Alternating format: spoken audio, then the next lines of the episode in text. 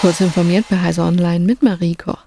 Zum ersten Mal seit 1999 gastiert die Internet Corporation for Assigned Names and Numbers, die ICANN, in Deutschland.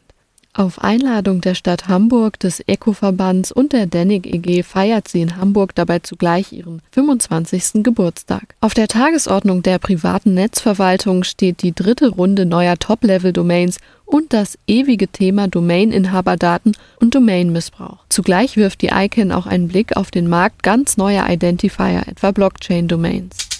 Nach einem Bericht über viel zu optimistische Angaben zur Reichweite der Tesla-Fahrzeuge und der Einrichtung eines eigenen Teams, das Beschwerden dazu abwimmeln soll, hat das US-Justizministerium im Rahmen einer Untersuchung Dokumente angefordert. Das hat der Elektroautohersteller in einer Mitteilung an die US-Börsenaufsicht publik gemacht. Demnach hat das US-Justizministerium Unterlagen zu verschiedenen Angelegenheiten verlangt, darunter zur Reichweite, aber auch zu persönlichen Vorteilen und persönlichen Entscheidungen. Dokumente fordert die US-Regierung auch zum sogenannten Autopilot und den Fahrassistenzfunktionen.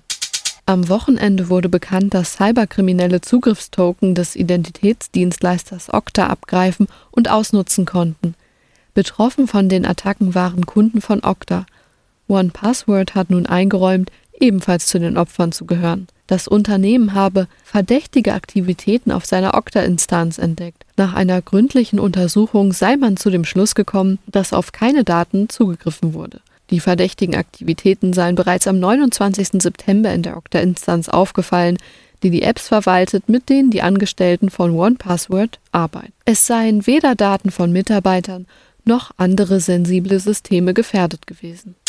Besitzer von BMW-Fahrzeugen, die sich ein iPhone 15 gekauft haben, sollten vorsichtig mit der Drahtlos-Ladeschale in ihrem Auto sein. Derzeit häufen sich Berichte, laut denen die Zerstörung des im iPhone enthaltenen NFC-Chips droht, wenn die Ladefunktion genutzt wird. Danach ist beispielsweise Apple Pay nicht mehr verwendbar. Nachdem bislang vor allem Nutzer aus den USA betroffen waren, gibt es inzwischen auch Meldungen aus Deutschland. Eine Reaktion von Apple gab es bislang nicht. Von BMW kam auf Anfrage von Mac I nur die Angabe, man arbeite an einer technischen Analyse. Diese und weitere aktuelle Nachrichten finden Sie ausführlich auf heise.de.